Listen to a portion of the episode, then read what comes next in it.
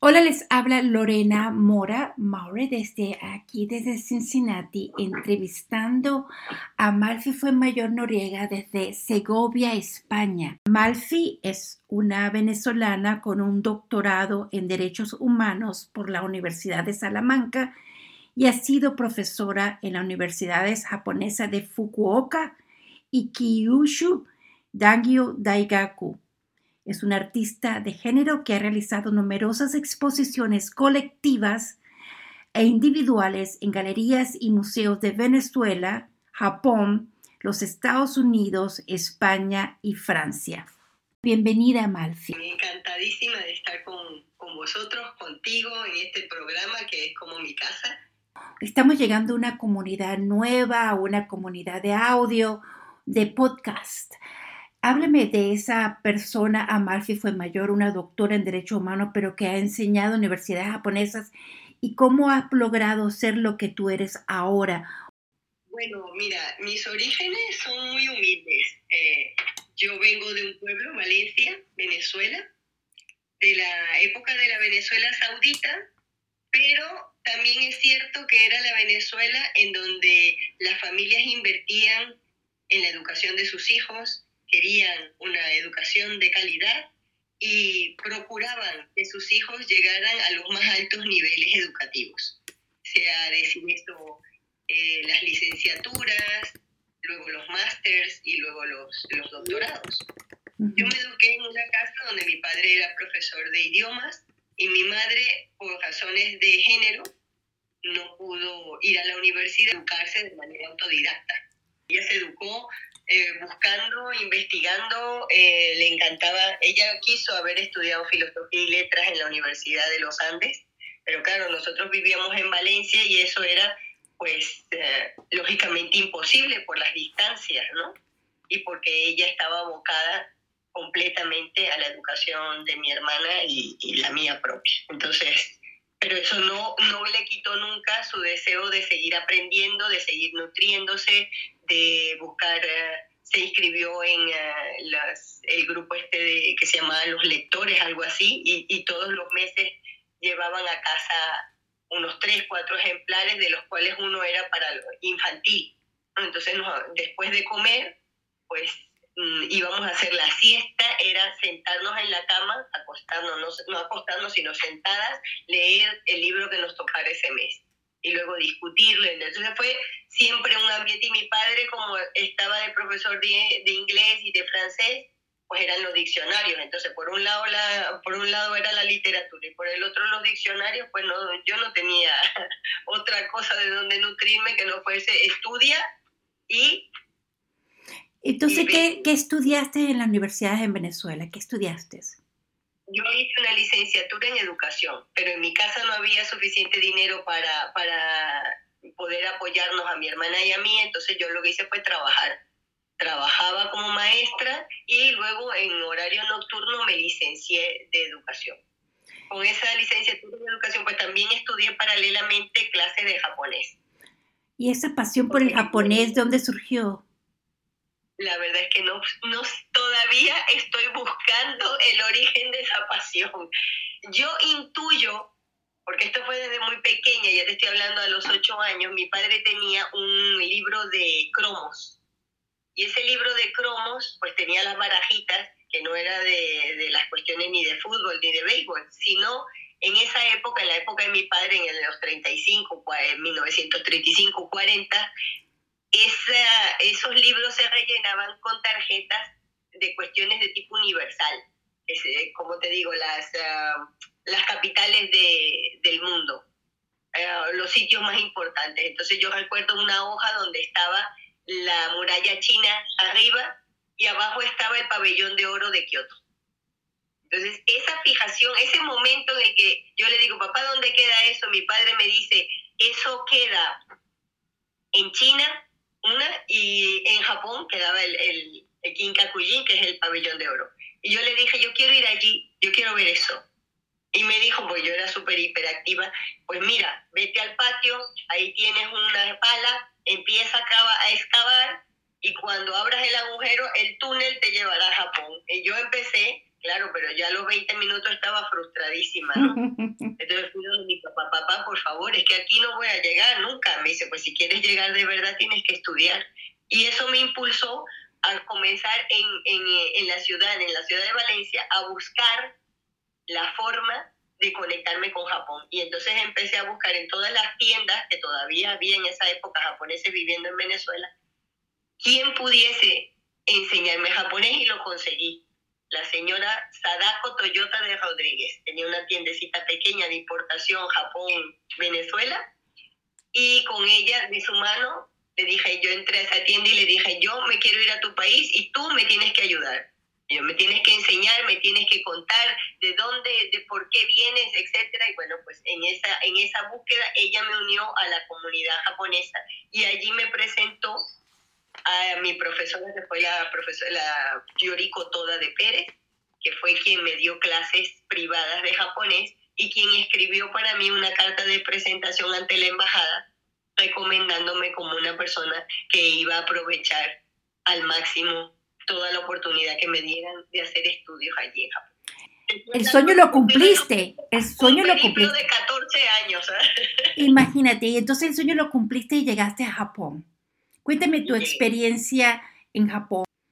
Sí, bueno, cuando llegué a Japón era como volver a casa, todo el mundo se reía de mí, porque todos decían, ay, tenemos homesick, tenemos homesick, homesick.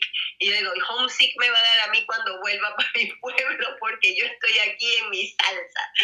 Y bueno, pues me quedé, aprendí muy bien el idioma, claro, ya, ya llevaba una base bastante buena. Y cuando me gradué en la universidad, otras universidades me llamaron para pedirme que fuese profesora de japonés, de español en japonés. Y entonces así fue como me quedé siendo profesora instructora de español y de eh, cultura latinoamericana en, en, Fukuoka, en la Universidad de Fukuoka, Fukuoka Daigaku y Fukuoka Kyoiku Daigaku. No, Fukuoka Kyushu Sangyo Daigaku, dos. Pero, ¿y, cómo llegaste a España? Bueno, eh, termino mi periplo que, que, iba al principio a ser de año y medio en Japón y se convirtió en un periplo de 10 años y pues mi madre se enferma y ya sabes, pues por cuestiones sentimentales cierro el círculo y vuelvo a Venezuela. Y mi madre súper contenta, pues me concurso y me ganó eh, por mérito una plaza entre 178 aspirantes en la Universidad de Carabobo. entonces allí soy profesora contratada con la, en la Escuela de, de, Educación y doy clases de salud mental. Salud mental estuve desde el 2002 que regresé hasta el 2006. Pero, ¿por qué salud mental? Cuéntame, ¿cómo pudiste...? Cómo... Eh, eh, eh, estaba dentro del pensum de estudios para los, uh, todos los que querían licenciarse de educadores. ¿Llegaste a España para hacer tu doctorado?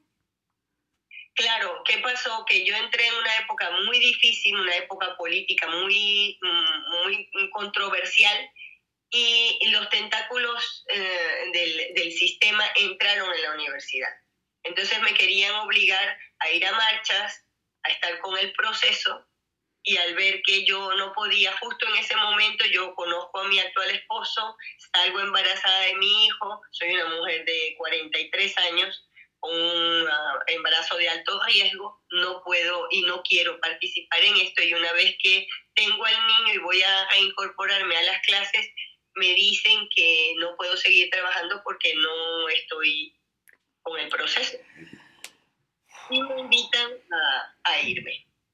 Bueno, pues esta invitación, claro, yo la recibo pues con muchísima pena, pero cuando llego a mi casa, yo, mi marido japonés, pues mi marido es muy, una persona muy objetiva, me dice, pues mira, no te apenes de nada, que esto, aquí también lo decimos, si una puerta se cierra, mil ventanas se abren. Saca el currículum y vámonos. Y entonces fue cuando decidimos eh, venirnos a España. Entonces tienes... Eh, como muy difícil, ¿no?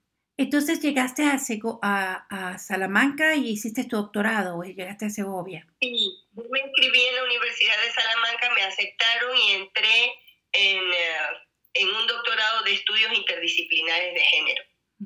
pero por distintas eh, controversias que hubo dentro del cambio de la universidad, con el sistema de Boloña, etcétera, etcétera, entonces lo que hicimos, me, me pasaron al, al grupo del doctorado en Derechos Humanos.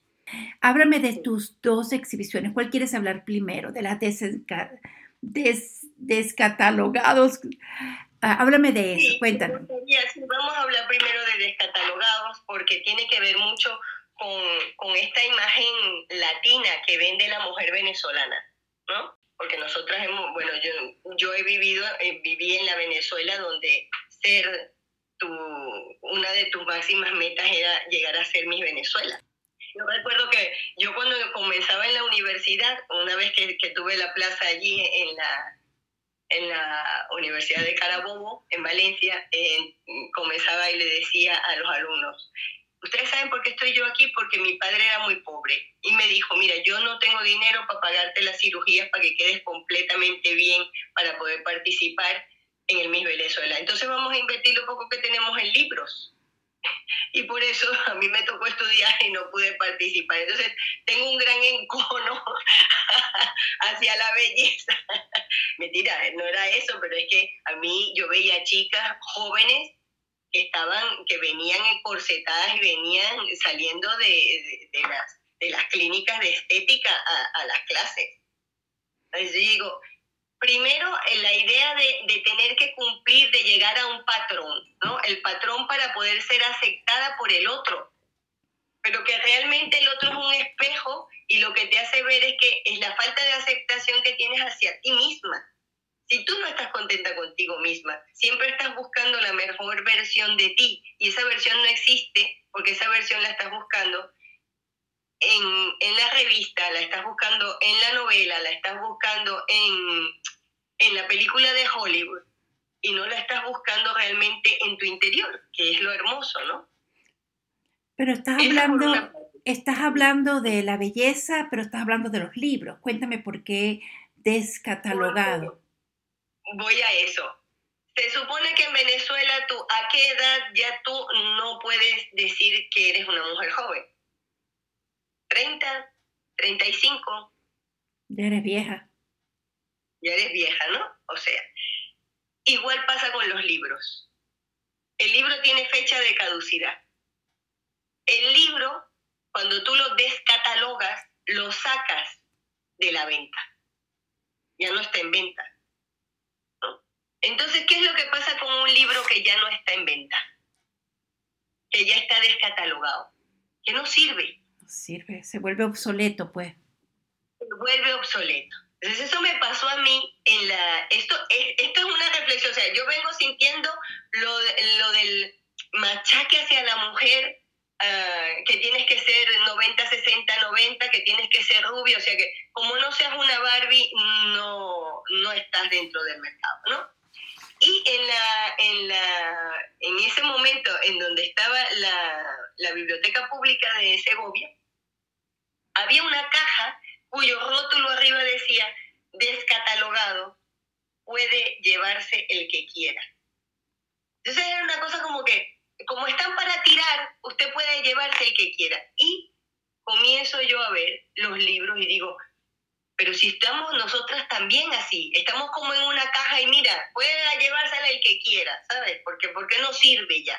Y entonces es pasar de descatalogado a edición única. ¿Cómo pasas de descatalogado a edición única cuando te toma la mano del artista y te muestra realmente lo bueno que, que, que hay aquí adentro? Y entonces es cuando yo empiezo a trabajar los libros para trabajarme a mí. Me encanta.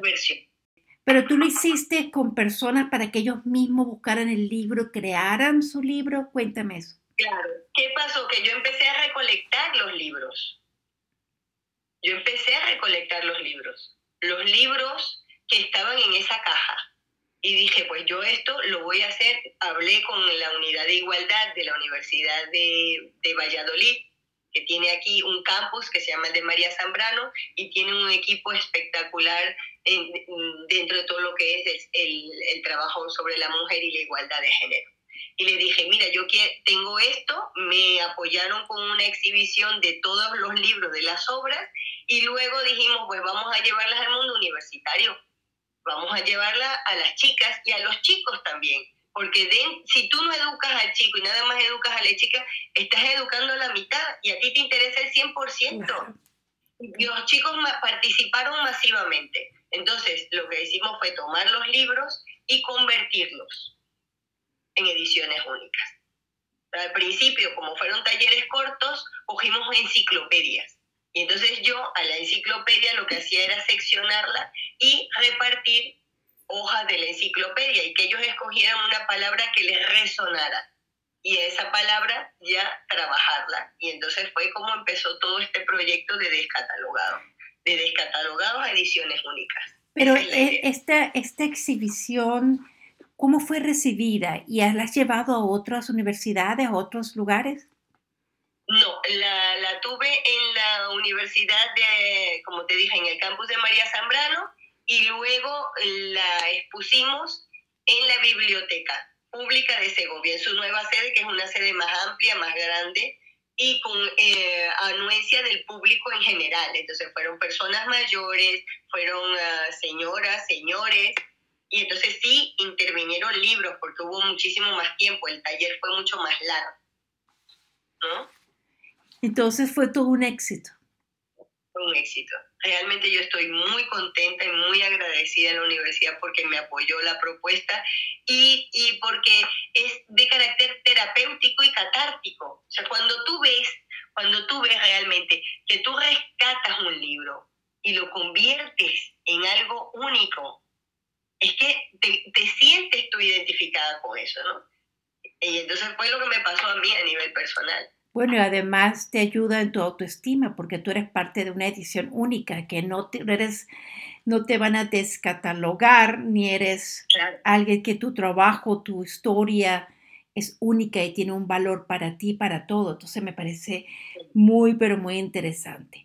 Pero ahora háblame de les... otros a que, a que también, y ayudar a otros, apoyar a otros a que, a que comprendan que sus historias también son, son tan de peso y son tan importantes como la mía. Es que todos tenemos una historia importante. Bueno, por eso está, por eso yo empecé Mujer Latina Today en el 2000, en el 2006, pero lo más importante es que la, la crear como una concientizar a las personas que nosotros no somos, no tenemos una fecha de, de, caducidad, sino que podemos seguir siendo útiles y somos tan eh, brillantes y tan interesantes como el libro que dejaste a un lado, ¿cierto?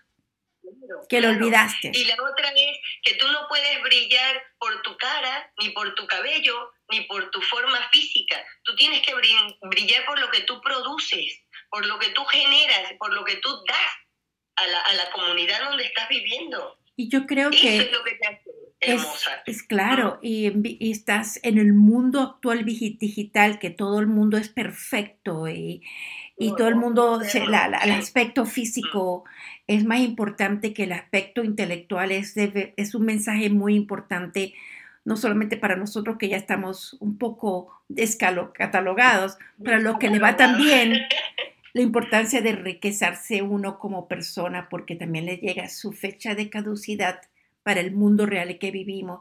Pero háblame ahora de Desencorbatados, que fue una exhibición que hiciste para celebrar el Día Internacional de la Mujer el 8 de marzo. Y lo hiciste... Sí, es otro proyecto que nace porque eh, mi padre usaba muchísimas corbatas. Mi padre, en la, mi padre como profesor iba todos los días con una corbata distinta, ¿no? Y tendría algo así como unas 100 corbatas o más, tal vez. Entonces la corbata para mí significaba, y además que fue militar, y un militar sin corbata, pues era como que no era militar, ¿no? Entonces, el hecho de, de, la corbata está asociada a lo, a lo masculino, ¿no? Al poder, al que manda, al que, al que sale a la calle, al que se exhibe, ¿no? Y la idea de atadas, ¿no? La, la, yo, la primera palabra fue, en, en, en, mi mamá siempre cuando lo veía decía, iba Juancho encorbatado. Encorbatado era que ya se iba a trabajar, ¿no? Entonces tú dices, encor atado. Yo atado lo, lo relacioné con atadura. Digo, pero es que nada más, es que parecía una soga al cuello, aquello, ¿no? Tanto Aunque para los hombres, es una sí, soga. es una Porque soga. lo primero que hacía mi padre al llegar a casa era sacarse aquello como que se estaba sacando la horca, ¿sabes? Por el calor, por todo esto que llegaba casi. Luego en Japón me pasó algo muy interesante en Shibuya. Shibuya es el sitio este que sale mucho por, por la televisión, donde salen eh, miles y miles de personas cruzando. Hay un cruce allí con luces y. Eso se llama Shibuya. Debajo está uno de los metros más concurridos del mundo. Y yo llegué en ese, ese día, tenía una entrevista, no sé, mm, no me recuerdo con quién, creo que era con un artista. Yo estoy saliendo del metro justo en el momento en el que los asalariados entran al metro para poder tomar eh, sus, sus trenes eh, y, e irse a sus trabajos. Entonces yo estoy saliendo de las escaleras y veo entrando a las escaleras como ejércitos de camisas blancas con corbatas, sin cabeza, porque claro, en la posición que yo estaba, los veía sin cabeza, entraban y luego tenían cabeza, pero lo que voy viendo era sin cabeza. Para mí fue, yo me tuve que echar a un lado, me faltaba el aire. Yo digo, pobre gente, están que parecen unos eh, robots, ¿sabes? Entonces, claro, sentir eso fue para mí una cosa que a mí me marcó muchísimo. El hecho de la corbata, de estar atado, ahorcado en aquella corbata. En el sistema que te tenía atado por la corbata, porque los llevaban como que si fueran perros, de esto que tú llevas a pasear, pues igualmente, pues, eso esa era la imagen que yo tenía. Y a mí esa imagen, pues yo tengo una obra de esa que todavía guardo conmigo, viene siempre conmigo de aquella época, donde yo sigo sintiendo el dolor de, de- del el, el sentirse constreñido por el sistema, ¿no? El de, no- el de la falta de libertad, ese, esa sensi- sensación de, ahor- de ahorcamiento que te tiene. Entonces, ¿qué pasó? Bueno, pues eso trasladado también a quién, porque si yo estoy ahorcado, pues yo también ahorco a lo que yo, a lo que yo le puedo ejercer poder, que es la mujer, mi mujer, la que está allí en la casa. Entonces es todo como una eh, pescadilla que se muerde la cola. Es como una, el yo dicta, el siempre dic- hablo con mis amigas. Yo tengo aquí un- una red amistosa y, y de mujeres maravillosas que me apoyan en todo. Lancé el órdago.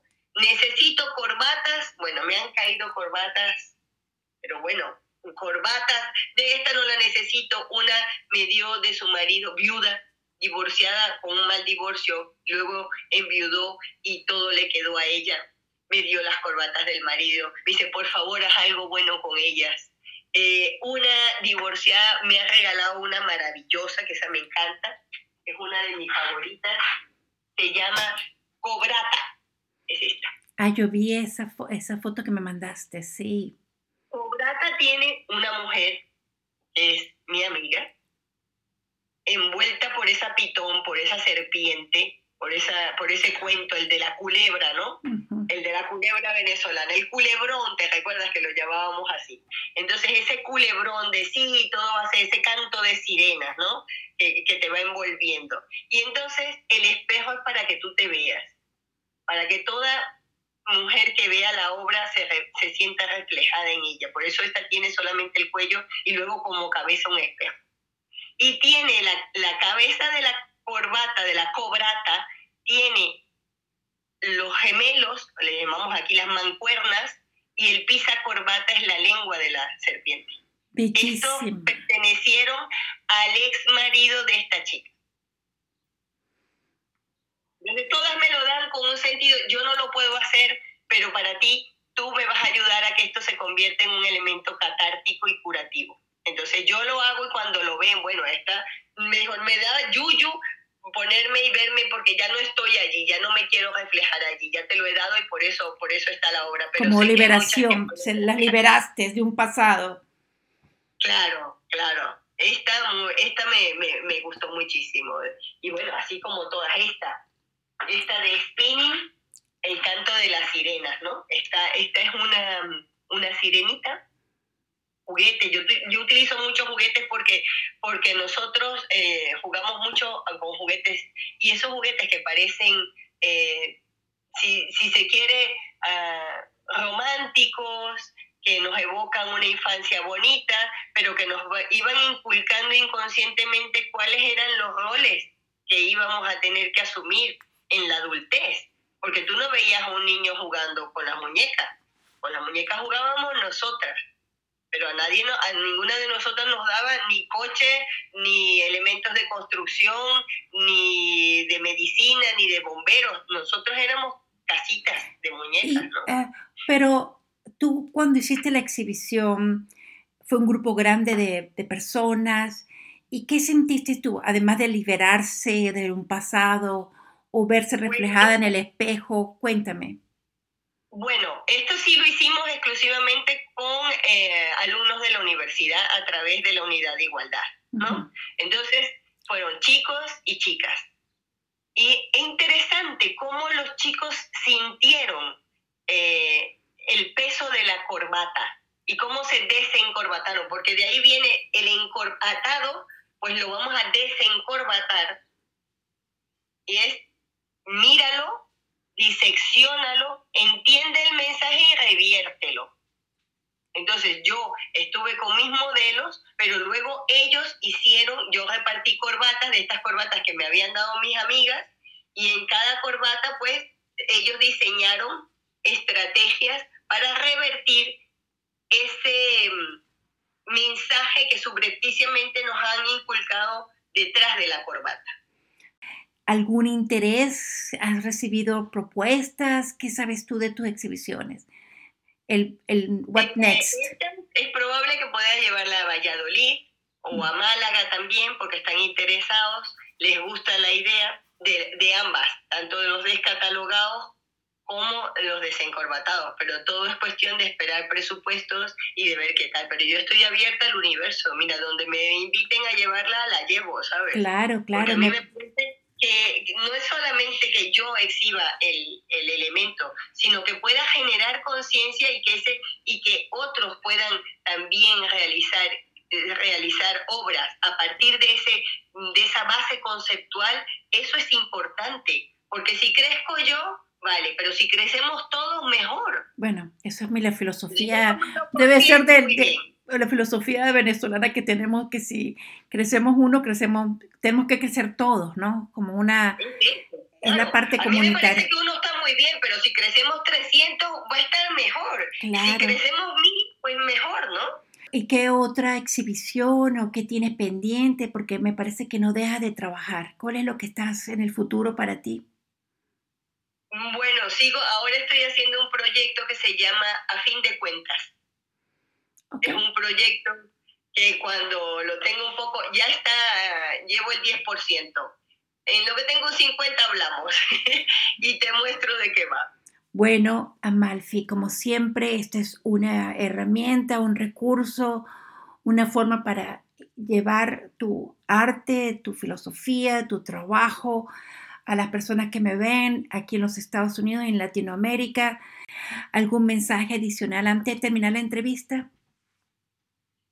Mira, agradecerte porque yo mm, pienso que tu labor, sin tu labor, nuestra labor no llega, no llega. O sea, tú eres el puente que nos une a otras formas de, de vida y a, otra, a otros seres que de ninguna otra forma hubiéramos llegado si no, si no es por ti. Entonces, tú eres un eslabón importantísimo en esta cadena de desarrollo. Eres, eres. Bueno, te necesitamos allí, por favor. Bueno, cada uno con su arte, con su pasión, derrumando, eliminando estereotipos, creando una voz nueva, una voz, la misma vieja, pero la misma voz de una mujer deseosa, de que se le vea el potencial, que se le vea que sea más allá de las curvas, que de verdad no somos desencatalogadas, somos personas que necesitamos tener una historia porque nuestra historia vale. Muchísimas gracias, Amalfi. A ti también, versión única. Sí, en eso estamos. Gracias.